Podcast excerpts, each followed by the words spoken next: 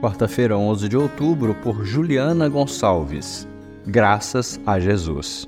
Por isso não desanimamos, embora exteriormente estejamos a desgastar-nos, interiormente estamos sendo renovados dia após dia.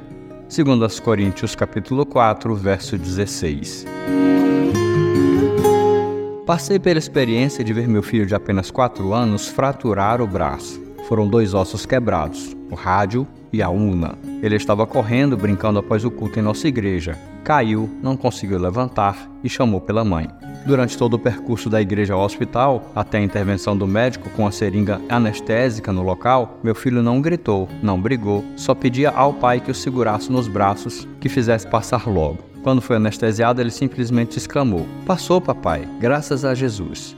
Todos em volta, médicos, enfermeiro e irmãos da igreja, ficaram boquiabertos com a força do meu pequeno. A dor era muito forte, mas ele estava nos braços de seu pai e sabia que Jesus é poderoso para curar.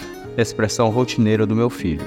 No outro dia, ele estava um pouco sem entender o gesso em seu braço, mas o sorriso já estava em seus lábios e pronto para brincar. Interessante é que nós, com muito menos, abrimos os lábios para reclamar com o Pai porque algo circunstancial nos aconteceu. Tardamos para perceber que estamos repousados em seus braços e às vezes esquecemos-nos de pedir para passar logo. É assim que o Mestre espera que sejamos, como as crianças, capazes de confiar que estamos seguros, sendo conduzidos pelos braços do Pai, certo de que Ele vai fazer passar logo. E quando passar, que a honra e a glória sejam a Deus graças a Jesus.